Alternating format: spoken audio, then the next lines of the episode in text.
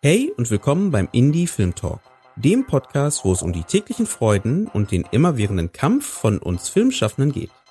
Viel Spaß!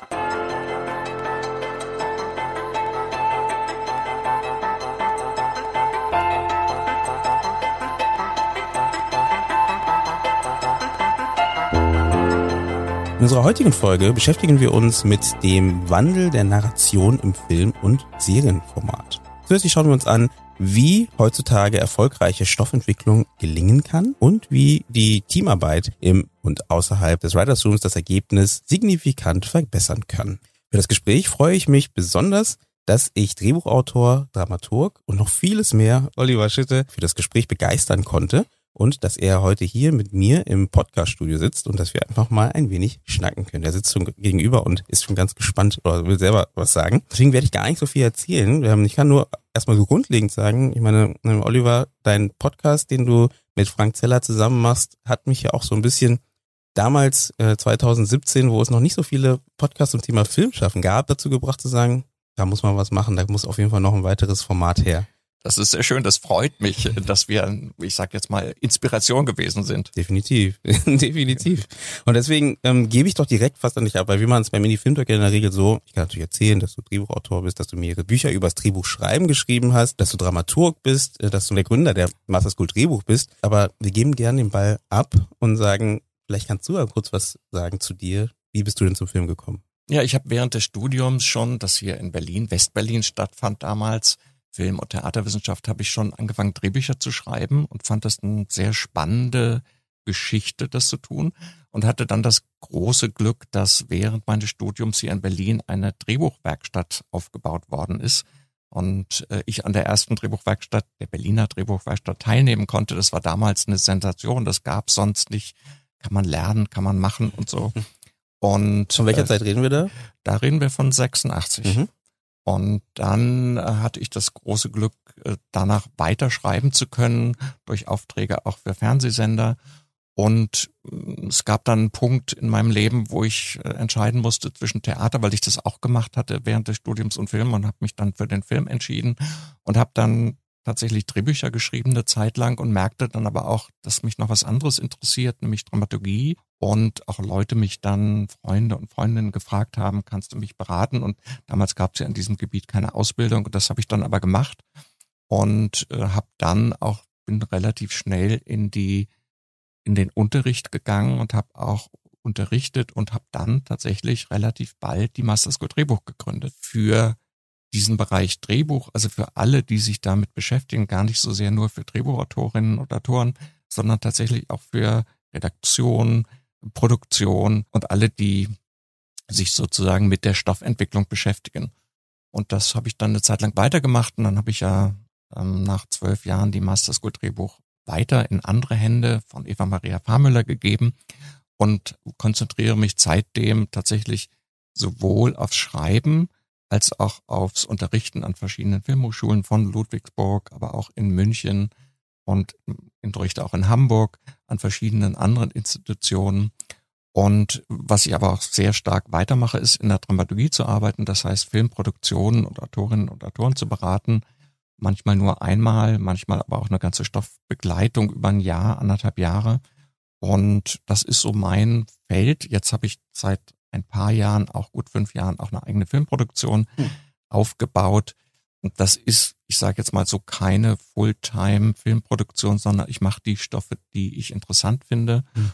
und nutze da die Chance, wirklich auch in der Stoffentwicklung mich von der produktionellen Seite auch drum zu kümmern und auch eigene Filme zu produzieren. Spannend. Wie, wie heißt die Produktionsfirma? The Tail Film Deutschland. Es gibt eine Schwesterfirma in der Schweiz, wie man vielleicht an dem Namen Tail Film auch erkennen mhm. kann, obwohl das ja nicht nur mit Wilhelm Tail zu tun hat, sondern auch mit dem Tail, dem Erzählen.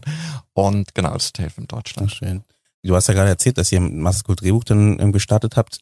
Wie kam das denn? Ich meine, Film gibt's ja jetzt nicht seit fünf Jahren oder seit zehn Jahren oder seit 20 Jahren, äh, auch in Deutschland. Das ist halt noch nicht so, eine, so ein Format oder nicht wirklich so dieser Einblick auf dieses Drehbuchthema gab. In der Na, Zeit. das hat natürlich mit der Geschichte von Deutschland zu tun. Drehbuch schreiben war ja lange Zeit ein notwendiges Übel, was man halt machen musste. Ähm, um einen Film zu machen. Und da haben die Regisseure, meistens waren ja Männer, gesagt, ja, das schreibe ich dann selbst. Ähm, und insofern gab es gar keine, zumindest in Westdeutschland, keine direkte Ausbildung dafür. Auch für alle anderen Beteiligten schon gar nicht. Also alle anderen Beteiligten wie Produktion und Redaktion mhm. hatten gar keine Chance, sich auszubilden, was das betrifft. Und da gab es damals eine neue Filmförderung in Berlin, Berlin-Brandenburg. Und der Intendant Klaus Keil hat gesagt, das ist ein wichtiger Moment, die Stoffentwicklung, das will ich unterstützen. Und hat dann gesagt, ich will das auch durch Weiterbildung unterstützen, also auch nicht nur Ausbildung, sondern vor allen Dingen diejenigen weiterzubilden, die schon im Geschäft sind. Da ist dann die Master School Drehbuch dadurch entstanden, durch diesen Impuls, durch diese Initiative letztendlich auch.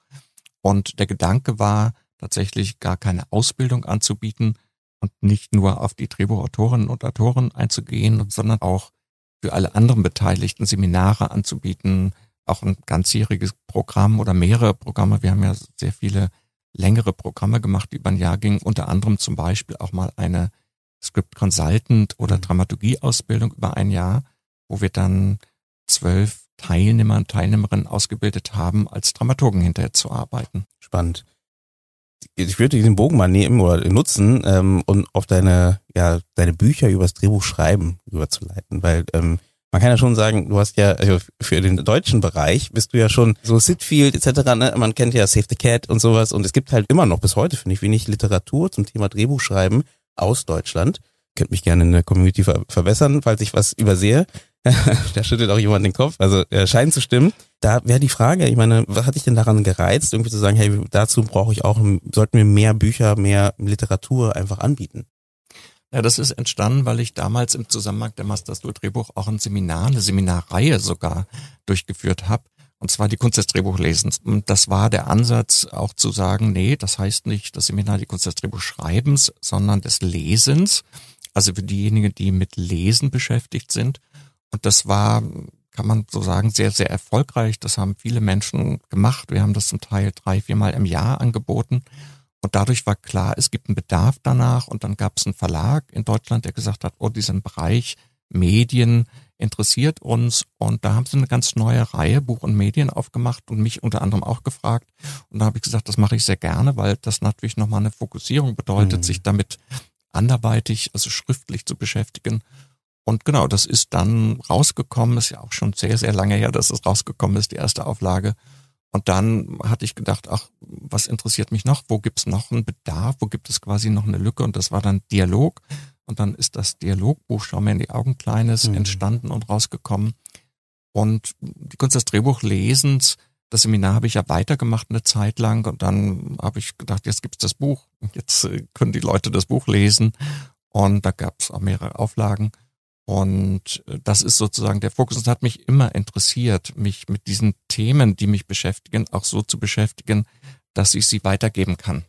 Und da ist natürlich ein Buch, was sehr interessant ist, weil man da tatsächlich sich sehr fokussieren muss und gucken muss, wie bringt man das aber auch rüber? Wie mhm. bringt man das an die Leser und den Leserinnen so rüber, dass es und sie es auch versteht? Das kam denn als Resonanz oder kam bei dir Resonanz an ähm, von LeserInnen ähm, von den Büchern? Ja, also ähm, naja, es hat sich ja so weit entwickelt, es gibt's ja immer noch und ich habe zum Beispiel gemerkt, dass es gar nicht mehr verkauft wird, weil mich Leser und Leserinnen angeschrieben haben und gesagt haben, ich krieg das gar nicht mehr. haben Sie das noch irgendwie zu Hause? habe ich mhm. gesagt, nee, aber warum gibt's das gar nicht mehr? Und dann habe ich den Verlag angefragt und die haben gesagt, nee, nee, das ist ja ausverkauft, schon die vierte Auflage. Okay. Und dann habe ich gesagt, oh, ist ja eigentlich schade.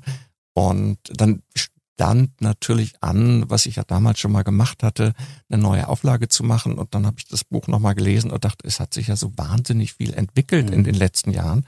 Ich kann da einfach nicht nur was Neues, also ein Update machen mit neuen Filmbeispielen. Das bringt gar nichts. Und habe mich dann entschieden, ich sage jetzt mal ein neues Buch zu schreiben, das aber natürlich auf dem Buch basiert, weil ganz bestimmte Elemente, die Aristoteles schon vor 2000 und mehr Jahren formuliert hat, braucht man jetzt nicht nochmal abzudaten. Man muss es natürlich erweitern ähm, und man muss das den aktuellen Entwicklungen anpassen und das war der Gedanke. Ja, wahrscheinlich auch ein Thema Serien etc., die jetzt mehr und stärker werden ähm, durch Netflix, Amazon Prime etc. pp. Im Vorwort gab es einen schönen Satz von äh, dem David Safir, der damals geschrieben hatte oder, oder gesagt hatte, dass Deutschland ein Drehbuchentwicklungsland sei. Und da würde ich natürlich jetzt, wenn wir jetzt ins Hier und Jetzt gucken, würdest du sagen, dass das immer noch so ist, 2022, oder haben wir uns da schon extrem weiterentwickelt? Naja, er hat das ja als doppeldeutiges Wort verwendet, Drehbuchentwicklungsland im Sinne von ein Entwicklungsland im Bereich der Stoffentwicklung. Das war es damals tatsächlich, kann man nicht anders sagen. Und darum war ja auch der Bedarf nach so einem Buch oder nach einer Seminarreihe zu dem Thema sehr, sehr groß, kann man gar nicht, oder insgesamt nach der Arbeit der Master School Drehbuch, mhm. wo man gesagt hat, ja, wir müssen uns da weiterbilden. Und wir haben ja auch Menschen wie Linda Sieger äh, oder Christopher Vogler nach Deutschland geholt, weil es einen großen Bedarf danach gab, nach Informationen. Und heute hat sich das natürlich ein bisschen geändert, auch gerade in den letzten Jahren auch wieder geändert. Es ist, so wie David schreibt, ein Drehbuchentwicklungsland jetzt nicht mehr im Sinne von ein Entwicklungsland, sondern hier werden Drehbücher entwickelt und durchaus schon auf internationalem Maßstab, kann man nicht anders sagen. Das haben wir Streamingdiensten zu verdanken, die für den internationalen Markt produzieren und dann auch von denjenigen, die produzieren, natürlich verlangen, dass das für den internationalen Markt entwickelt wird. Und insofern da, da gibt es noch viel zu tun. Wir sind noch nicht am Ende angelangt, aber wir haben da schon wichtige Schritte gemacht. Ähm, wenn man jetzt gerade, wir sind ja so ein bisschen an, wie sich das Ganze verändert, äh, an dem Thema dran. Und wenn man die Narration anguckt, wie würdest du denn sagen, hat sie sich denn ähm, verändert? Jetzt, ja, so, ich, ich frage mal die Frage so direkt raus, dann kannst du sagen, okay, vielleicht mehr Serien, mehr was auch immer, aber wie hat sich denn die Narration verändert? Ich habe das Gefühl, die Filme werden immer länger. Mm, ja, naja, es liegt natürlich viel an den Entwicklungen, auch gar nicht so sehr künstlerischen Entwicklungen die sind die Folge, aber auch von den technischen und anderen Entwicklungen. Das heißt, wir hatten ja lange Zeit quasi ein Standard, das war der 90 Minuten Spielfilm, da hat sich die Dramaturgie auch darauf ausgerichtet. Ich habe halt nur 90 oder 100 Minuten, um eine Geschichte zu erzählen, Figuren zu erzählen. Und die Serien, die horizontal erzählt werden, gab es damals schon, schon auch in den 70er Jahren und auch in den 80er Jahren. Aber sie waren eher die Ausnahme und das hat sich ja jetzt gewandelt. Und jetzt ist ja oder gehört es mit zum Standard, dass wir 50 Stunden erzählen, dass wir 20 Stunden erzählen. Und das verlangt natürlich eine ganz andere Dramaturgie, eine ganz andere Narration. Ich habe viel mehr Zeit, ich kann mich viel mehr konzentrieren, ich habe viel mehr Zeit für mehr Figuren auch, die ich bei 90 oder 100 Minuten ja nicht habe. Und das heißt, hier ist wieder so ein typischer Fall, den es eigentlich sehr, sehr häufig gibt, wo eine technische, technologische Entwicklung, eine künstlerische Entwicklung beeinflusst, um nicht zu sagen anstößt. Das ist ja so ein bisschen, so das vergisst man ja immer, Impressionismus ist ja unter anderem auch deshalb entstanden, weil es plötzlich Tuben für die Farbe gab und man mhm. rausgehen konnte in die Natur und da malen konnte. Und das haben die Menschen, Maler, Malerinnen dann auch genutzt und haben dann automatisch so etwas nicht erfunden, aber gestaltet wie den Impressionismus. Und das war auch in den 60er Jahren so, da hat es plötzlich Handkameras gegeben. All das hat den Film beeinflusst, den, die künstlerische Art beeinflusst. Und so haben wir das gerade auch im Moment. Die Narration ändert sich, weil wir plötzlich etwas anderes haben. Im technologischen Verbreitungsweg führt dazu, dass wir plötzlich auch anders erzählen können und auch wollen, anders erzählen wollen vor allen Dingen, weil es natürlich viel spannender ist, nicht nur sich auf 90 oder 100 Minuten zu konzentrieren, sondern zu sagen, lass uns doch mal eine Geschichte, eine Figur, eine Story World in 20 Stunden erzählen, mhm. zum Beispiel. Glaubst du, dass der Kurzfilm dadurch auch ein Revival feiern könnte in der Zukunft? Einfach weil auch hier wieder genau der Punkt, den du ansprichst, ne, dass die Technik ja ein bisschen auch vorgibt, äh, welche Möglichkeiten wir als kreative Menschen haben. dass man sagen kann, hey, du hast auch die Möglichkeit eben so kompakt zu erzählen, weil du nicht mehr diesen Auswertungsweg hast von, es muss im Kino laufen oder wie auch immer, sondern du kannst es einfach bei äh, irgendeinem Streaming-Anbieter anbieten. Ja, das einerseits schon, auf der anderen Seite ist es natürlich so, ein Streaming-Anbieter hat ein ganz bestimmtes Interesse, der will ein Abonnement verkaufen. Das Abonnement, Abonnement verkaufe ich nur, wenn ich längerfristig Kunden an mich binde. Und das heißt, darum gibt es überhaupt die langlaufende Serie, weil das ja eine längerfristige Stimmt. Bindung bedeutet. Mhm. Und darum ist das für ein Einzelstück, für einen Streamer zwar auch interessant, aber nicht so interessant wie eine langlaufende Serie, wo ich, Beispiel jetzt Stranger Things, über Jahre hinweg Kundenbindung erzeugen kann. Und das wird auch nicht weggehen. Mhm. Also das ist einfach das Prinzip des Streamers, der ein Abonnement verkaufen will, dass er ein Interesse hat, längerfristig Kunden an sich zu binden. Und darum ist der Kurzfilm für die gar nicht so interessant. Darum ist für die auch das Einzelstück nur als Highlight interessant. Mhm. Was nicht heißt, dass es das nicht in Zukunft doch noch immer wieder geben wird. Aber der Schwerpunkt wird dahingehend zu sagen, wir erzählen länger. Für diejenigen, die jetzt sich nicht am Abend auf eine lange Serie einlassen wollen, gibt es ja auch immer mehr. Jetzt gibt es so ein bisschen Serienmüdigkeit, weil man einfach so wahnsinnig viel Serien gesehen hat und quasi und immer noch ganz viel vor sich hat. Genau, ja. Und also für die ein Angebot zu haben, zu sagen, na ja, ihr müsst euch an diesem Abend nicht verheiraten mit einer Serie, sondern ihr könnt auch einfach mal einen Spielfilm euch angucken. Für die wird es natürlich immer noch Spielfilme geben. Mhm. Und das bedeutet, wir werden eine Dualität haben, wir werden die Serie haben, sehr stark weiter auch in Zukunft haben, mit der Narration, die notwendig ist für die Serie, also eine Konzentration auf die Figuren.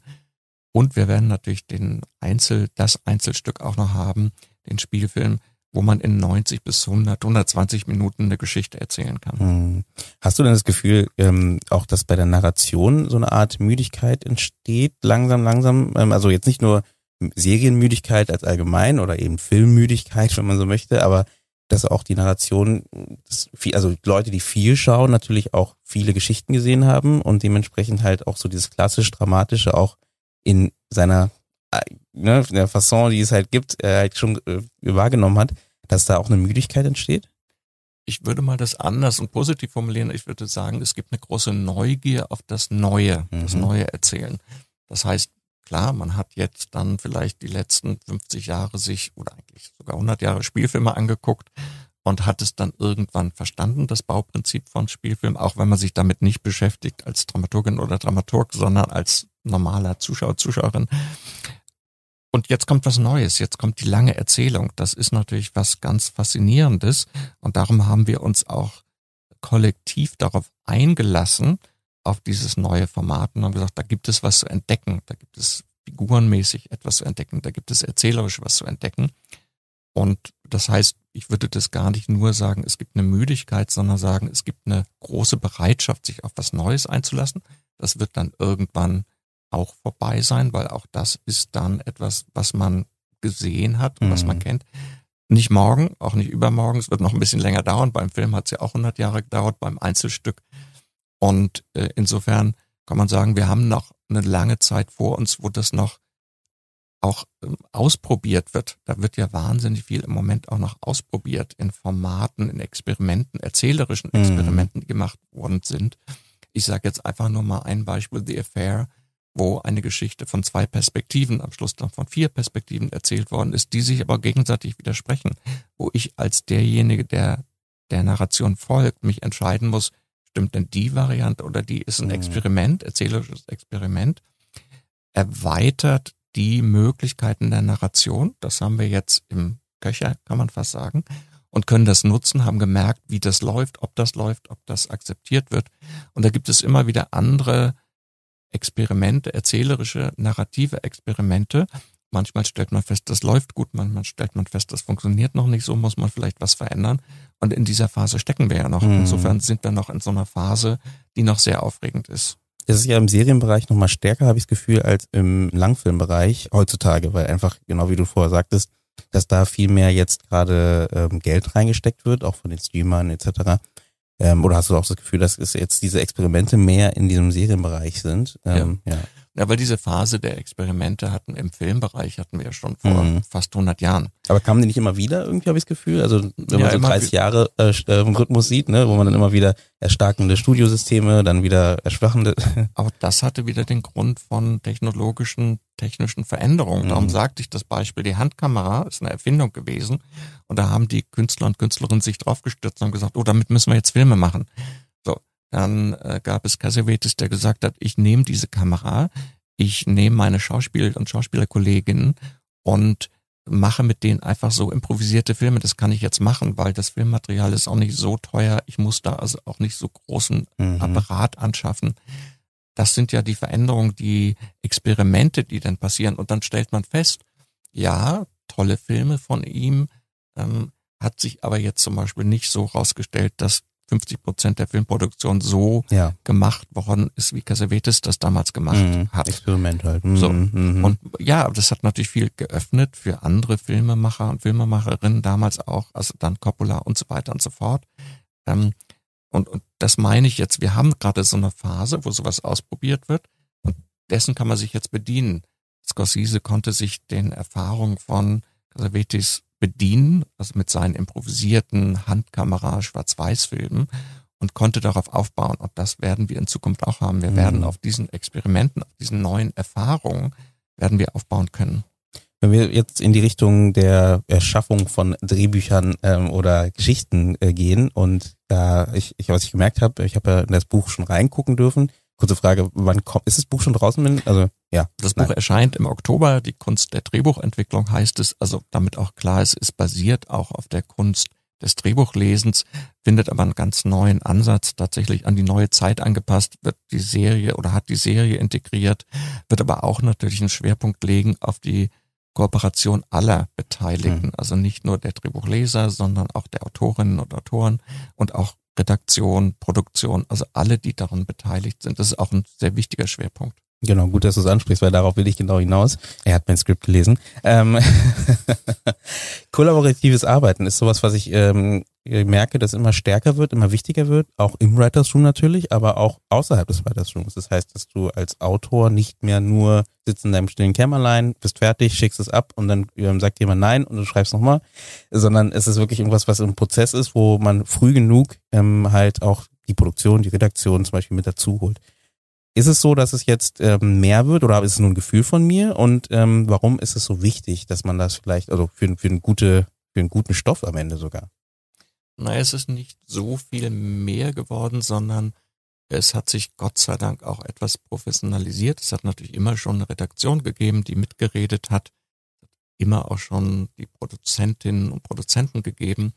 Und das war ja einer der Schwerpunkte zu sagen, ja, auch diese Menschen müssen ausgebildet sein in dem, was sie Mhm. da tun.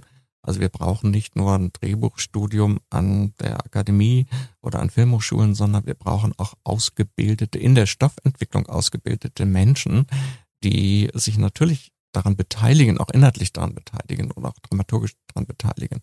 Und darum ist es so wichtig, da immer weiterzuarbeiten für alle Beteiligten und sich nicht zu sagen, na ja, ich habe das jetzt studiert gegebenenfalls oder ähm, ich habe das mir autodidaktisch beigebracht. Nein, nein, es ist ganz besonders wichtig, sich immer weiter zu professionalisieren, weil wenn es ein gut funktionierendes Team ist, was einander vertraut und auch gegenseitig respektiert, dann entstehen gute Stoffe, dann entstehen gute Drehbücher, dann entstehen gute Filme oder Serien. Hm. Das ist quasi eine der Grundvoraussetzungen für eine gelungene Stoffentwicklung. Und das ist in den Fokus gerückt, weil wir natürlich immer professioneller arbeiten müssen. Darum sagte ich, dass Streamingdienste wollen für einen internationalen Markt produzieren. Die kommen aus Amerika, die haben ganz andere Schlagzahl.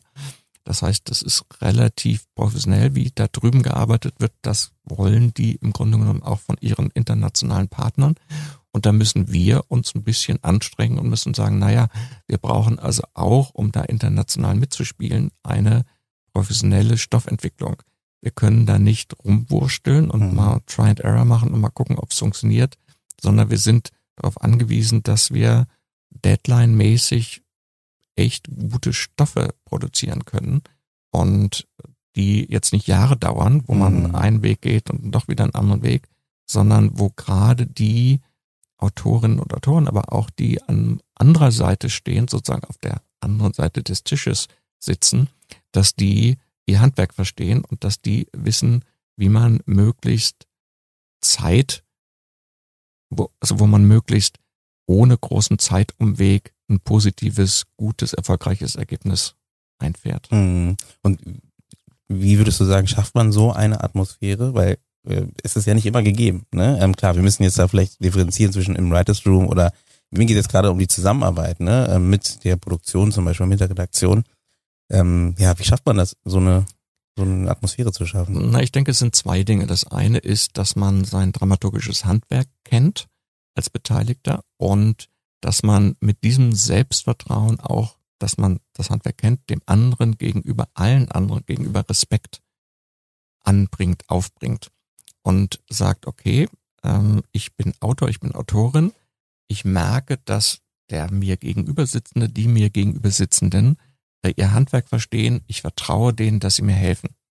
Umgekehrt müssen diejenigen, die dann sozusagen betreuen, die dann einen Stoff mitentwickeln, verstehen, der Autor, die Autorin ist diejenige, derjenige, der jetzt im Wald steht und an, aus sich heraus schöpft und ich bin respektvoll jemand, der versucht, die gemeinsame Vision zu entwickeln und gemeinsam ist das wichtige Stichwort und zu gucken, wie kann ich denjenigen, diejenige dazu bringen, dass er möglichst das eigene kreative mhm. Potenzial ausschöpft und gute, positive, erfolgreiche Ergebnisse bringt.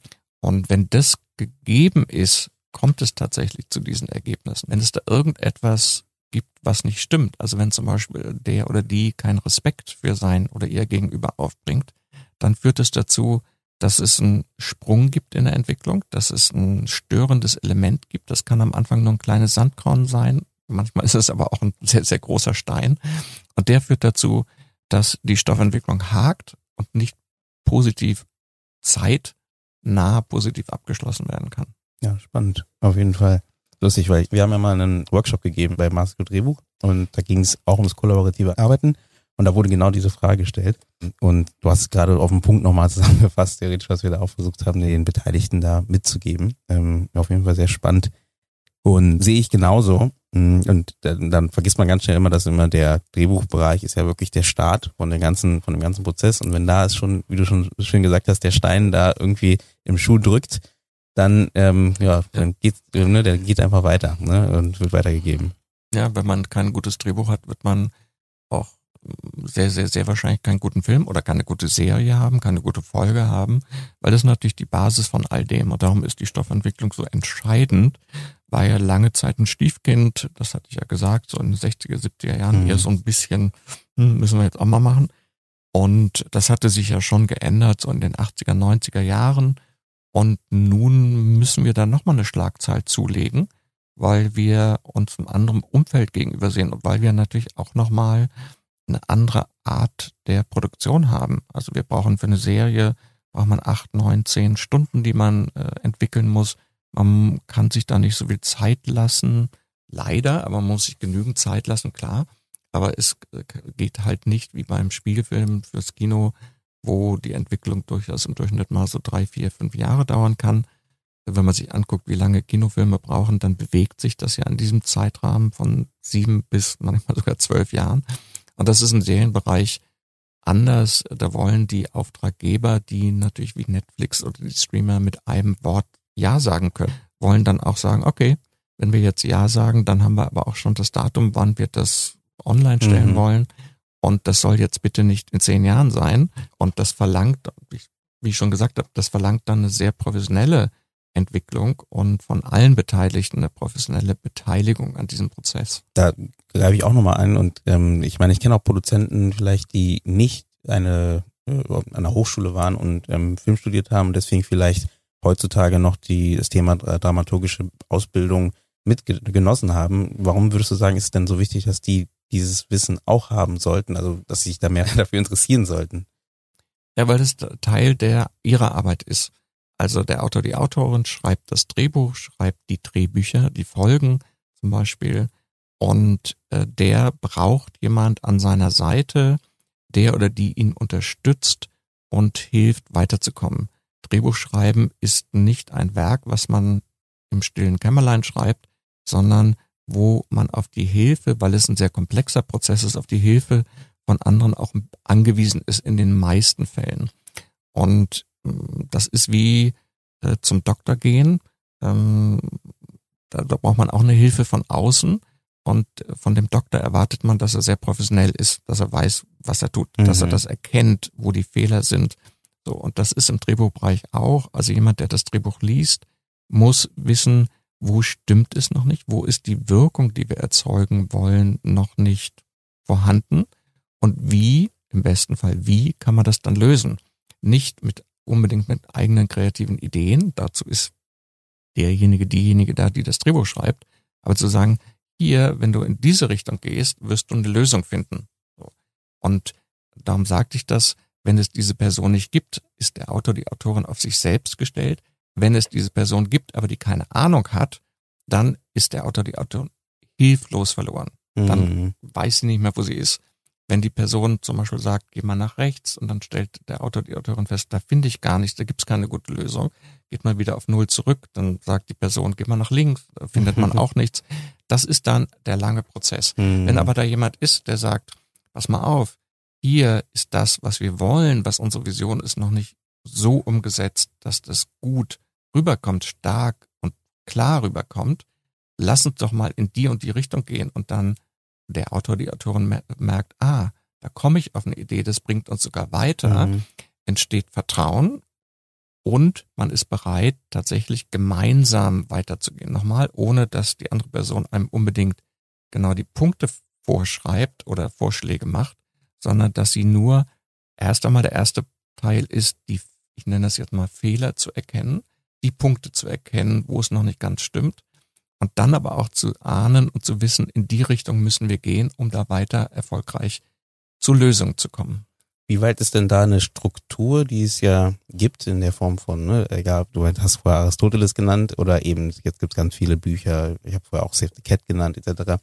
Wie weit ist die denn wichtig dafür, ähm, um dieses Ziel zu finden? Ähm, weil es kann ja auch schwierig sein, ähm, dort Feedback zu geben, wenn man nach der Struktur geht, obwohl vielleicht jemand einfach versucht anders zu erzählen, neu zu erzählen. Ja, das sind ja, Struktur heißt ja nicht, dass das irgendwie ein Gesetz ist, was mhm. irgendjemand erlassen hat. Struktur heißt ja, wie bei Aristoteles auch, der hat sich dann die Theaterstücke angeguckt, die es gab, von den Menschen, die Theaterstücke geschrieben haben und hat gesagt, naja, ich guck mal an, was anscheinend gut funktioniert hat, weil das waren erfolgreiche Theaterstücke. Und dann gucke ich mir an, die nicht so erfolgreichen und worin unterscheiden die sich. Und daraus hat er Erfahrung gesammelt und das gleiche haben wir im Filmbereich. Also Film war eine Kunst, die ist vor ungefähr 120 Jahren entstanden. Und dann haben die Menschen einfach Filme gemacht. So, lass uns doch mal ausprobieren, die Technik. Ah, da bauen wir eine Kamera auf. Hm, okay, da können wir irgendwie einen Menschen zum Mond schicken. Hm, okay, lass uns mal gucken. Und dann hat sich das immer weiter fortgesetzt. Dann haben die Menschen gesagt, komm, lass uns mal Filme machen, die drei, vier Stunden dauern, mal gucken, wie das funktioniert. Dann haben sie gemerkt, hm, funktioniert nicht so gut. Leute sind müde, wollen keine vier Stunden Filme angucken. Ah, vielleicht so 90 Minuten. Wie baue ich denn das auf? Ah, lass uns das mal so machen. Oh, das läuft gut. Ja, die Menschen verstehen das, wenn sie das angucken. Aber lass uns das mal anders machen. Ah, nee, das hat keiner verstanden. Und das Gleiche haben wir jetzt auch wieder. Wir haben mehr oder weniger, fast kann man sagen, eine neue Form, das horizontale Serien erzählen. Da probiert man was aus und dann macht man Erfahrungen. Die Erfahrungen beruhen auch auf dem Aufbau von Geschichten. Also es hat nicht nur mit Figuren zu tun, ist auch sehr wichtig, was sind interessante Figuren für Serien, anders nochmal als im Spielfilm, weil in der Serie habe ich, wie gesagt, 10 Stunden, 20 Stunden, 50 Stunden und muss eine Figur nochmal anders aufbauen. Aber es gibt natürlich auch im Serienbereich auch Erfahrungen, die wir sammeln, gerade was den Aufbau betrifft. Viel, viel mit mehr Möglichkeiten, viel Vari mehr Varianz gegeben weil ich habe nicht nur 90, sondern ich habe tatsächlich stundenweise Erzählungen.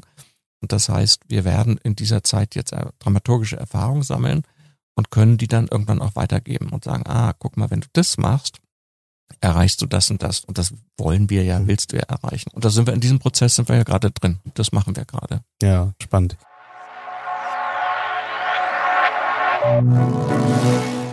Hier gibt es einen kurzen Break in eigener Sache.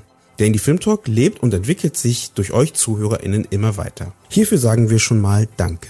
Wer uns weiterhin unterstützen möchte, hat die Möglichkeit, uns natürlich zu abonnieren und uns weiter zu empfehlen oder die Möglichkeit zu nutzen, einmal bei PayPal oder Steady vorbeizuschauen und uns dort ein einmaliges oder monatliches Dankeschön dazulassen. Weitere Informationen dazu findet ihr in den Show Notes oder auf unserer Webseite www.indiefilmtalk.de. Egal wie ihr euch entscheidet, wir sagen schon mal Dankeschön für eure Unterstützung und wünschen euch viel Spaß bei der restlichen Folge.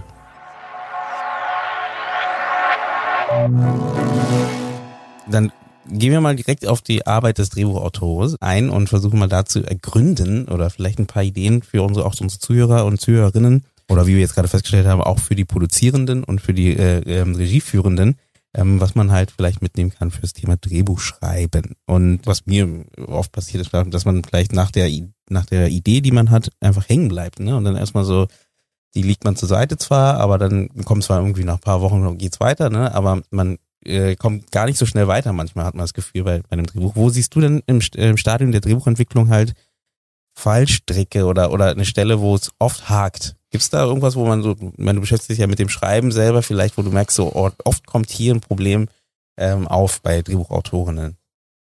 Naja, das eine, die Geschichte, die wichtigste Geschichte ist, denke ich, dass man sich relativ früh klar macht, wessen Geschichte ich da eigentlich erzähle. Das heißt, das ist immer der erste Erfindungs, nicht, ich hätte jetzt mal einen Erfindungsprozess, aber es ist tatsächlich ein Findungs- und ein Erfindungsprozess, äh, rauszukriegen, wessen Geschichte will ich da erzählen. Und dann ist natürlich die Frage, Hauptfrage ist, die man manchmal sehr lange überlegen muss, was ist eigentlich der Konflikt, den ich erzählen will. Solange ich beides nicht habe, brauche ich eigentlich auch gar nicht anzufangen mit der Geschichte. Das heißt, ähm, am Anfang steht immer die Frage, welche Konfliktsituation habe ich, die ich da erzähle? Also was ist die Basis auch meiner Serie, wenn ich denn so eine Serie habe, die eine mhm. Konfliktsituation durchgehend erzählt, wie so ein Film wie Breaking Bad, so eine Serie wie Breaking Bad zum Beispiel.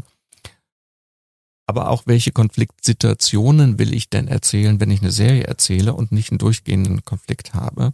Also da scheitern natürlich schon viele im frühen Stadium, weil sie sich das gar nicht bewusst machen. Sie haben eine Geschichtsidee und wenn sie genau gucken, würden sie feststellen, ja, das ist gar kein Konflikt, den mhm. ich da habe. Und das führt dazu, dass sie dann Seiten, Seiten vollschreiben können. Aber es ist letztendlich langweilig sein wird, weil der Konflikt die Basis dessen ist, dass ich mit Spannung als Zuschauer der Geschichte folge. Und das heißt, der Fallstrick ist, dass man am Anfang klar haben muss im Kopf, dass man sich für eine Figur, können ja manchmal mehrere sein, aber dass man ganz klar hat, welche Figuren das sind und für den Konflikt, die Konfliktsituation entscheidet. Da kann man mal in die falsche Richtung rennen. Das ist vollkommen okay. Aber man sollte nicht losrennen, bevor man das nicht hat. Wenn man dann nach einer Zeit feststellt, oh, das war eine falsche Entscheidung, kann man ja immer nochmal zurückgehen, weil man weiß, welche Entscheidung man getroffen hat und kann immer nochmal zurückgehen und sagen, hier bin ich wahrscheinlich falsch abgebogen, ich gehe jetzt mal in die andere Richtung, ich wähle mal diesen Konflikt aus oder ich wähle mal diese Figur aus und dann geht es weiter. Also diese Frage, diese zentrale Frage ist manchmal so, dass Menschen sich für eine Geschichte entscheiden, aber keinen Konflikt haben, keine klare Figur haben, keine klare Hauptfigur haben und dann einfach fröhlich losrennen und dann mhm. nach einer Zeit merken, irgendwo komme ich nicht weiter, aber auch nicht wissen, warum sie nicht weiterkommen, weil sie früh im Stadium sich diese Frage nicht gestellt haben. Ähm, fängst du denn, das heißt, du fängst an zu schreiben, wenn du diesen Konflikt gefunden hast, ähm, ist es manchmal auch bei dir der Start von der Geschichte, also wo du dann sofort einen Konflikt hast, wo du denkst, oh, jetzt habe ich Bock daran weiterzuarbeiten oder ähm, wo, ja, ja okay. Ja. Also ohne dass wir, man kann natürlich mal losschreiben und sagen, ich weiß, ich suche das, aber ich muss jetzt einfach mal ein bisschen losschreiben. Und wenn man das weiß, dann äh, weiß man aber auch, ah, diese Lösung suche ich gerade während des Schreibens. Und wenn ich das habe, dann kann ich erst richtig losschreiben. Mhm. Dann gibt es ja noch das Problem mit der Plotdynamik, die oft aufkommt. Ne? Also dass man dann ein Drehbuch geschrieben hat oder ähm, zumindest in dem ersten Draft ist vielleicht oder schon ein bisschen oder noch ein bisschen davor sogar und dann gibt es halt die Aussage von der Produktion oder Redaktion zum Beispiel, dass ähm, ja irgendwie fehlt da im Mittelteil oder was auch immer eben Dynamik. Äh, erstmal vielleicht, was ist Plotdynamik? Ich glaube, das weiß nicht jeder und dann als zweites, ja, wie geht man damit um und wie kann man da eben da was ändern daran? Ja, das ist ja ein interessanter Begriff, den Aristoteles ja schon nicht so verwendet oder nicht so benannt hat, aber das mehr oder weniger für ihn die Grundlage des dramatischen Erzählens war. A führt zu B, B führt zu C, C führt zu D. So, dass jede Handlung, jedes Beat, wenn man so will, jeder Moment in der Handlung eine Konsequenz hat. Und diese Konsequenz wiederum zu einer Konsequenz führt. Mhm. Das ist ja mit Dynamik gemeint. Diese Grundlage des dramatischen Erzählens hat er ja damals schon formuliert und die ist das, was wir heute unter Plotdynamik verstehen. Und daran scheitern manche Geschichten, dass sie etwas haben wie A, im besten Fall führt zu B, aber dann Hängt. gibt es keine Konsequenz. Mhm. So. C passiert dann einfach nur so. Und das ist etwas, was man als Zuschauer da spürt, ohne das eventuell benennen zu können. Und der professionelle Leser, die Leserin muss das dann erkennen und muss sagen, guck mal hier, B hat keine Konsequenz mhm. und C funktioniert einfach nur so.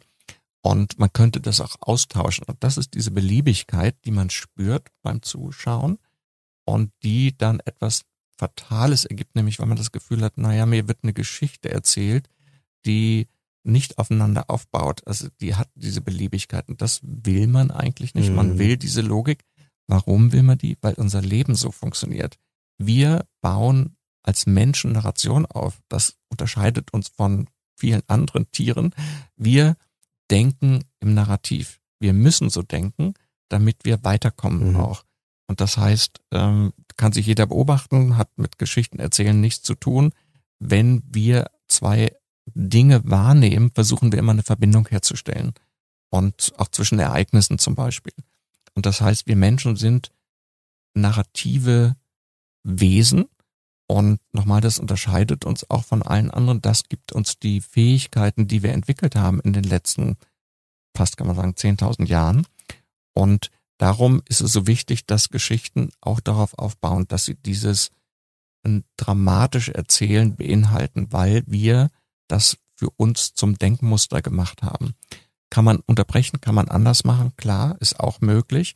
Aber wenn ich eine dramatische Geschichte erzählen will und sage, Leute, A führt zu B und B führt zu C, sage ich dem Zuschauenden oder Lesenden auch, pass auf, du kriegst jetzt eine dramatische Geschichte erzählt. Wenn dann aber C hängen bleibt und keine Konsequenz hat, dann ist man verwirrt und dann erzielt es nicht die Wirkung. Und das ist genau der Begriff der Plotdynamik, der gemeint ist. Es geht schon ist. um die Handlung, dass man halt Handlung vorantreibt. Ne? Es geht jetzt nicht um, weil man, es geht immer noch das Problem, du hast eine Szene, die wichtig ist für die Geschichte. Aus dem Grund vielleicht ist erzählt was zu der, also man fühlt im Moment, in dem Moment, wo man es schreibt, das ist wichtig für die Geschichte, weil es ist halt irgendwie beschreibt den Charakter vielleicht nochmal ein bisschen mehr, aber es bringt halt die Handlung nicht voran. Oder es hat keine Konsequenz. Oder es hat kein, ja. Es kann eine sehr spannende Geschichte sein, spannende Szene zum Beispiel, oder Sequenz sein die aber gar keine Konsequenz hat in der Geschichte. Und da bleibt es dann hängen und dann die nächste Szene ist vielleicht auch ganz interessant, aber es gibt keine Verbindung. Mhm. Und das wäre dann die fehlende Dynamik. Und wie umgebe ich das? Oder wie kann ich das? Nee, umgehen kann man es vielleicht jetzt in dem Fall nicht. Man kommt halt manchmal in die Situation, aber wie gehe ich daran? Ich habe mir kam gerade, wo du erzählt hast, ein Gedanke, auf jeden Fall sich immer zu hinterfragen, ist diese Szene so notwendig oder nicht für die Handlung? Ne? Das sowieso, aber auch eine nächste Frage ist, was für eine Konsequenz hat diese Szene? Mhm. Oder was für eine Konsequenz hat der Beat oder der, Handlungsmoment? Ja. Und sich klar zu machen, ist das nächste, was in dieser Handlung passiert, tatsächlich eine Konsequenz aus dem, was davor passiert ist? da muss man ehrlich sein, das ist natürlich das, was jemand, der von außen etwas liest, viel leichter tun kann als der oder diejenige, die das geschrieben hat. Mhm. Das heißt, darum sage ich ja, ist es auch gut, zeitsparender, wenn jemand von außen da drauf guckt und sagt und das daraufhin überprüft und sagt, guck mal hier, diesen Handlungsschritt, den du geschrieben hast, der ist zwar toll, der ist auch wichtig, der hat aber gar keine Konsequenz. Und die nächste Szene ergibt sich nicht aus dieser Szene, sondern passiert einfach nur so, könnte auch ohne die Szene davor funktionieren. Und das ist ein, ein toller Hinweis. Da kann ich als Autor, Autorin sagen, stimmt, ja, da fehlt es an der Verbindung, da fehlt es an der Dynamik und die versuche ich jetzt zu erzeugen. Mhm. Ähm, wie siehst du denn heutzutage die Wahrnehmung des Drehbuchautors? Ich frage die Frage, ich mache einen kleinen Bogen, weil vorher war es ja doch schon so, dass der Drehbuchautor schreibt, gibt sein Projekt ab und danach hat er eigentlich nichts mehr damit zu tun. Ne? Ähm, zum Positiven, zum Negativen, das ist äh, vom Projekt zu Projekt unterschiedlich auch von Mensch zu Mensch unterschiedlich wahrscheinlich, aber ja, oft auch, dass man halt hört, ja, das ist einfach doof, weil der Film, der am Ende rausgekommen ist, halt ganz und gar nicht dieser Vision, dieser Gedanke von dem Drehbuchautor halt entsprach. Hat sich da was geändert und ja, wie ist der Stand des Drehbuchautors heutzutage? Na, Gott sei Dank hat sich was geändert. Das kann man gar nicht anders beschreiben. Das ist ein positiver Moment, eine positive Entwicklung im Moment ist. Es kommt natürlich aus Amerika, wo es den Showrunner gibt, als Funktion, der sehr, sehr viel Macht innehat und sehr viel auch von seiner Vision durchsetzen kann. Das wird's in Deutschland oder gibt es in Deutschland, um da das mal nicht in die Zukunft zu projektionieren, äh, gibt es in Deutschland in der Form noch nicht so stark. Mhm. Gibt zwar Showrunner, aber die haben dann gegebenenfalls doch noch irgendjemand, der ihnen da reinreden kann. Und aber trotzdem gibt es einen Ansatz dazu, dass Drehbuchautoren und Autorinnen immer wichtiger werden. Und ich muss sagen, ich auch, dass Drehbuchautorinnen und Autoren sich dran gewöhnen, dass sie diese Funktion des Showrunners auch übernehmen können.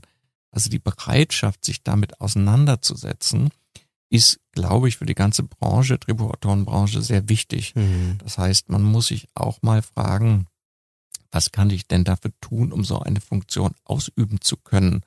Habe ich da noch irgendeine Lücke, die ich merke? Kann ich mich da weiterbilden und fortbilden?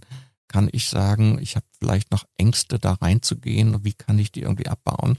Weil wenn die Menschen sich nicht bereit erklären, diese Funktion zu übernehmen, dann wird es das auch in Zukunft gar nicht geben. Wir brauchen also in Deutschland sehr viel mehr Schreibende, die sich bereit erklären, so eine Funktion auch zu übernehmen, damit das auch sich durchsetzt, damit mhm. die anderen im Prozess auch merken, ah, es gibt diese Menschen, auf die kann ich mich verlassen, die haben eine tolle Vision. Ja, klar, eine Serie, die ich dann mache, aber ich kann denen diese Serie auch anvertrauen und kann auch vertrauensvoll hoffen und davon ausgehen, dass das, was dann rauskommt aus der Stoffentwicklung, das, was rauskommt aus der ganzen Serie, dass es etwas ist, was erfolgreich sein wird. Und insofern die Stellung hat sich geändert. Die Stellung des Drehbuchautors, der Drehbuchautorinnen wird sich in Zukunft noch stark verändern. Und alle sind aufgefordert, die jetzt vielleicht auch sogar noch ein bisschen jünger sind und sagen, na, ich will in diesen Bereich reingehen, zu sagen, nee, es geht nicht darum zu schreiben. Ich lasse mich zum Beispiel an Filmakademien jetzt nicht nur zum Autor zur Autorin ausbilden, sondern ich bin offen dafür, auch Funktionen wie des Showrunners zu übernehmen. Ich bin offen dafür, ich weiß, wie Casting funktioniert, mhm. Muster mir anzugucken, über Dinge zu entscheiden, wer Kostüm macht und so etwas. Also all diese Dinge zu lernen und Expertise ranzuholen, damit man irgendwann auch das eigene Vertrauen hat, wenn eben diese Stelle dann zum Beispiel angeboten wird, zu sagen, ja, ich kann das, ich mache das. Ja, das ist natürlich ein spannender Punkt. Das heißt, ein bisschen über den Tellerrand hinauszublicken und nicht nur auf die reine Erzähl Erzählung zu schauen. Ne? Ja. Das macht auf jeden Fall Sinn. Dann hatten wir noch das Thema, ein Film besteht aus Handlung äh, und Handlung funktioniert nur mit einer ähm, handelnden Person. Das ist klar mhm. in dem Fall. Ähm, aber was macht einen Charakter interessant? Also warum, ab wann ist denn ein Charakter wirklich interessant, wo man sagt so, okay, das ist spannend, dieser Charakter, dem möchte ich folgen? Mhm. Ja, das kann man sich einfach mal selbst fragen, was interessiert einen an fremden Menschen? Was sind interessante Menschen, mit denen man sich gerne beschäftigt? Das sind vielschichtige Menschen. Also wenn man jemand trifft, auch im privaten Leben und dann merkt, ah, der ist interessant, weil der hat vielschichtige Charaktereigenschaften zum Beispiel und äh, der hat vielleicht sogar irgendein Geheimnis, was ich da sehe, dann fängt man an, sich für diese Person zu interessieren. Das ist im Film genauso. Also langweilig sind relativ banale Figuren, die nur Charaktereigenschaften haben, die in eine Richtung gehen. Menschen oder Figuren, die mehrere Facetten haben. Das heißt also einerseits sind sie zum Beispiel böse, machen, tun böse Dinge. Auf der anderen Seite tun sie aber auch Dinge, mit denen ich mich dann empathisch verbinden kann. Also sie haben zum Beispiel das Familienleben als höchsten Wert. Man sagt, ah, ist ja interessant, die haben positive Aspekte, aber sie haben auch andere Aspekte, negative Aspekte. Und das fängt einen an zu interessieren, weil es dann Widerspruch gibt und man sich gerne mit diesem Widerspruch mhm. beschäftigt und sagt, was, wie kriege ich das beides zusammen? So, wenn ich nur jemand habe, der sehr positiv ist, immer nett ist und so, dann habe ich das relativ schnell verstanden und es gibt bei mir nicht so ein Entdeckungspotenzial als Zuschauender. Das heißt, habe das die Figur relativ, sagen wir mal, nach drei Minuten verstanden und denke, hm, okay, hm. muss ich mich weiter mit der beschäftigen. Wenn ich aber diese Widersprüche entdecke oder sogar Geheimnisse in der Figur entdecke, also etwas, was ich noch nicht so ganz verstehe, wo ich denke, da steckt doch noch etwas dahinter, dann bin ich neugierig und versuche und will mich auch mit diesen Figuren beschäftigen. Und das macht dann eine interessante Figur aus. Hängt damit auch, das ist ja auch ein Grund, warum sie das äh, horizontale Erzählen gerade so, ne, so, so ein Boom ja. hat, ne? Weil du einfach viel mehr Zeit hast, dich ja. da mit einer mit einem Charakter oder mehreren Charakteren halt auseinanderzusetzen und tiefer einzusteigen, zu verstehen, woher, warum, was genau. diese Person ausmacht ja. halt, ne? Mhm. Und das ist natürlich das Spannende am seriellen Erzählen, dass es so Figuren konzentriert ist, weil ich mich mit dieser Figur mehrere Staffeln beschäftigen mhm. muss, ist das das zentrale Element. Und darum ist zum Beispiel ja auch in Serienkonzepten sind die Figuren so wichtig, werden extra aufgeführt und beschrieben, weil das zentrale Element ist das Ensemble, sind die Figuren, mit denen ich mich dann weiter beschäftigen werde mhm. und die mich neben der ersten Staffel, die ich vielleicht im Serienkonzept beschreibe, auch noch in der zweiten und dritten beschäftige. Mhm. Gut, ich kann dann eine Figur stirbt dann, was man kann durchaus alles passieren. Aber das ist ja der Kern des Ganzen sind die Figuren und die Welt, in der sie leben. Mhm. Und äh, darum ist das so spannend und darum ist es gerade in der Serie so wichtig, interessante Figuren zu kreieren, Mhm. und mit denen ich mich dann nochmal 20 bis 50 Stunden beschäftigen will. Ja, ja, ja. Nee, das macht auf jeden Fall Sinn. Ähm, hast du Routinen bei dir, um, um deinen Schreibflow irgendwie voranzutreiben? Ich komme relativ gut ins Schreiben rein. Also ich brauche da nicht irgendwie große Momente oder eine Stunde, wo ich mich vorbereite. Liegt ein bisschen auch daran, dass ich ja doch unterschiedliche Dinge tue und wenn das immer eine Stunde brauchen würde, wenn ich jetzt zum Beispiel am Tag von der Dramaturgie wechsle ins Schreiben, Ja. äh, dann würde das gar nicht so funktionieren. Ich merke, dass ich unter bestimmten Umständen gerne mit Musik schreibe. Mhm. Allerdings Musik, in der kein Lyrics vorkommt, also nur Instrumente, weil Lyrics mich dann immer ein bisschen ablenken. Ähm, da gibt es äh, dann Platten, die ich dann rauf und runter höre, zum Beispiel auch.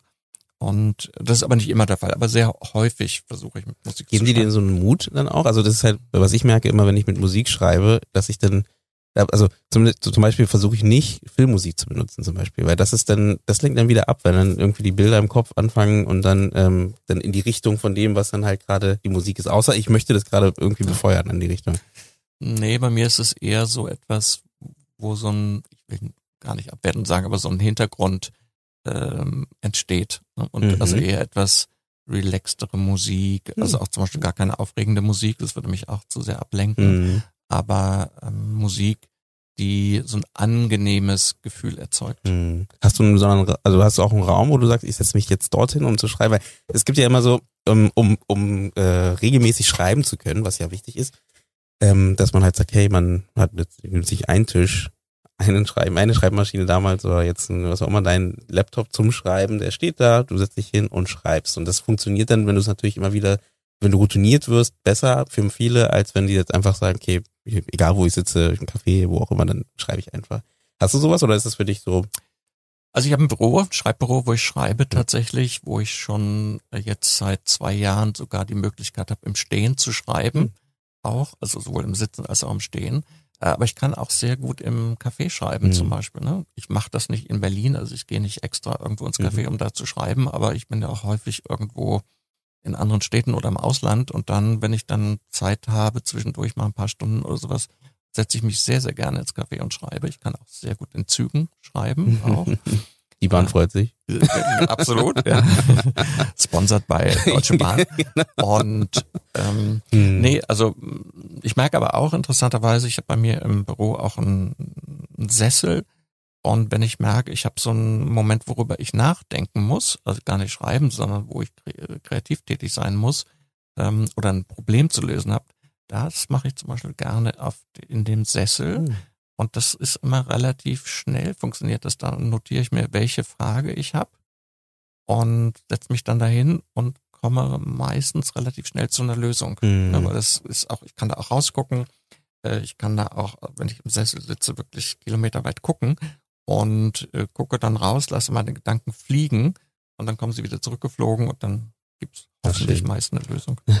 Bei mir ist lustigerweise andersrum. Ich muss mich bewegen dann meistens. Ne? Also genau, Ja. ich laufe dann auf und ab eigentlich und mache alle äh, wuschig um mich rum. Aber das ist immer hilfreich, um irgendwie so diesen Prozess Ja. irgendwie. Ja, das höre ich viel. Das funktioniert bei mir lustigerweise nicht so sehr. Auch Hm. so. Ich brauche dann da einfach zu sitzen. Und was für mich sehr wichtig ist, ist tatsächlich die Frage zu formulieren. Mhm. Also auch schriftlich zu formulieren. mhm. Also das sind jetzt nicht lange Sätze oder so, sondern einfach zu sagen, was will ich jetzt lösen? ja, ja. Mhm. Das heißt, das hast du dann vor dir und dann äh, Ja. gehst du auf die Suche danach. Ja. ja, das klingt auf jeden Fall super spannend. Unsere Zeit geht leider langsam zur Neige, aber Oliver, genau, dein Buch, von dem wir jetzt immer wieder so ein bisschen gesprochen haben, aber jetzt nicht wirklich benannt haben, ähm, wie heißt es dann nochmal? Ist die Kunst der Drehbuchentwicklung und wird am 6. Oktober erscheinen und im Herbert von Harlem Verlag und kann man natürlich in jedem Buchladen auch bestellen und sich da abholen. Wieso hast du denn nicht einfach einen zweiten, äh, den dritten oder vierten Teil von deinem anderen Buch gemacht? Ähm, naja, das ist, äh, der Grund ist, dass ich die Kunst des Drehbuchlesens, nachdem die Auflagen verkauft waren, nochmal gelesen habe und gemerkt habe, es gibt da wirklich mh, viel, viel neue Dinge, die passiert Mhm. sind und da einfach eine neue Auflage zu machen, äh, ist jetzt nicht so zielführend. Und dann habe ich gedacht, wie mache ich das? Äh, was ist eigentlich der Bedarf heutzutage? Was brauchen die Menschen, die an der Stoffentwicklung beteiligt sind? Und habe dann gesagt, naja, es geht nicht nur um den Inhalt, Dramaturgie, sondern es geht vor allen Dingen natürlich um die neuen Narrationen, aber es geht auch darum, wie wir in Zukunft zielführend zusammenarbeiten können. Und da habe ich natürlich durch meine eigene Arbeit als Dramaturg in den letzten 25 Jahren sehr viel Erfahrung gemacht, habe beobachtet, wie Menschen gute, erfolgreiche Stoffentwicklung betrieben haben. Und das habe ich zusammengefasst und habe gesagt, okay, ähm, so kann es zu einem kollaborativen Prozess führen, der erfolgreiche Geschichten ermöglicht. Dann hätte ich da nochmal eine Frage zum Thema Dramaturg und äh, Drehbuchautor. Ähm, ich, ich höre ich auch manchmal ähm, nicht, was ein Dramaturg macht. Ich glaube, das haben die Leute langsam, langsam auch mitgenommen, habe ich das Gefühl. aber wieso schreibst du, also du schreibst ja auch Drehbuch, Drehbücher, aber ähm, wieso entscheidet man sich, Dramaturg zu sein, statt Drehbuchautor zu sein? Gibt es da Gründe? Naja, weil es interessant ist, anderen Menschen dabei zu helfen, ihre Vision zu Papier oder zu Computer zu bringen und diesen Prozess zu begleiten. Das finde ich sehr, sehr spannend, einen Prozess zu begleiten und helfend zur Seite zu stehen und bringt Spaß, ähm, muss ich, kann ich sagen. Ist einfach ein toller Prozess, vor allen Dingen natürlich, wenn es äh, produktiv ist und konstruktiv ist. Und es ist dann einfach schön, ähm, im Team zusammengearbeitet zu haben. Hm. Und wie kommen die Stoffe dann am Ende bei dir an, äh, dass du halt daran arbeiten darfst mit den, mit den Drehbuchautorinnen? Meistens durch eine E-Mail oder dergleichen, in dem jemand fragt, ähm, also entweder Menschen, die ich schon kenne, mit denen ich schon hm. die letzten Jahre zusammengearbeitet habe, oder auch Menschen, keine Ahnung, die auf meiner Webseite gewesen sind und sagen, äh, könnten Sie mich begleiten? Mhm. So. Und dann lese ich den Stoff und sage, ja, das da kann ich etwas dazu tun, da kann ich unterstützend tätig sein und will das auch und dann kommen solche Prozesse zustande. Ja, ja, spannend auf jeden Fall. Aber es gibt keine direkte Ausbildung für Dramaturgen, ne? Also bis heute noch nicht, wirklich. Äh, wir hatten das gehabt in der Master School Drehbuch, ja. da haben wir vor schon langer Zeit zweimal, ähm, zwei Jahre hintereinander das gemacht. Aber es gibt's natürlich an Filmhochschulen äh, im Sinne von, ja, ich könnte natürlich Dramaturgie studieren. An der Filmuniversität Babelsberg gibt es ja den Studiengang Dramaturgie, aber der ist jetzt nicht so sehr darauf ausgerichtet, als Dramaturg oder Dramaturgin zu arbeiten. Insofern ist das auch immer etwas, wo man sagen kann, na ja, ähm, man kann sich das selbst als Ausbildung quasi selbst äh, überlegen, was ich da mache. Und dann die Master School Drehbuch bietet ja tatsächlich noch ein einen mehrmonatigen Kurs an, der sich nicht nur an Drehbuchautoren und Autorinnen richtet, sondern tatsächlich auch Dramaturgen noch mit ausbildet. Ja, ja, ja. Dann würde ich noch, gute Letzt, ähm, bevor wir die Folge beenden, hast du ähm, Do's and Don'ts für Drehbuchautorinnen, ähm, die du denen weitergeben kannst? Das ist ganz offen, äh, welche. Ähm, vielleicht die, die auch einfach über deinen Weg gelaufen sind, egal was in der Zusammenarbeit mit Kolleginnen ist oder eben für dich selber gemerkt hast, oh, das hat mir geholfen zu arbeiten und das hat mir gar nicht geholfen zu arbeiten oder andersrum?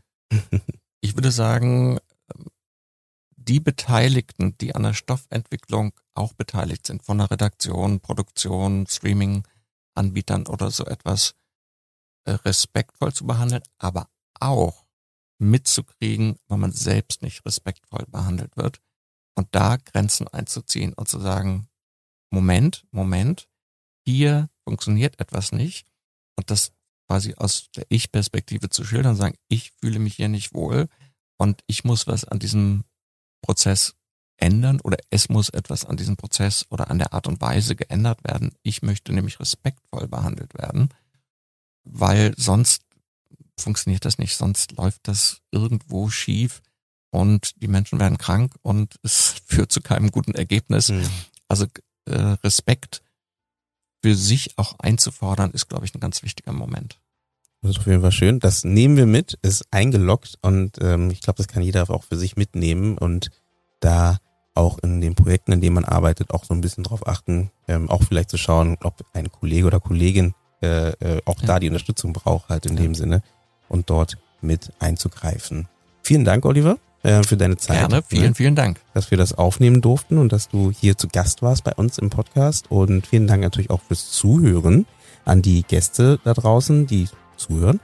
Und ja, wo findet man uns? Für die, die uns noch suchen und noch nicht abonniert haben, ihr findet uns bei in, äh, natürlich bei Instagram und bei Facebook und zusätzlich bei Spotify, ähm, Apple Podcasts und mit jeder Podcast-App. Das heißt, immer hilfreich, wenn ihr uns da abonniert, uns folgt ähm, und auch immer gerne, sagen wir auch immer gerne dazu, wir antworten nicht immer sofort, manchmal dauert es ein bisschen, ähm, gerne Kommentare schreiben per E-Mail oder per Instagram die lesen wir und melden uns auch natürlich bei euch bei Vorschlägen für Themen.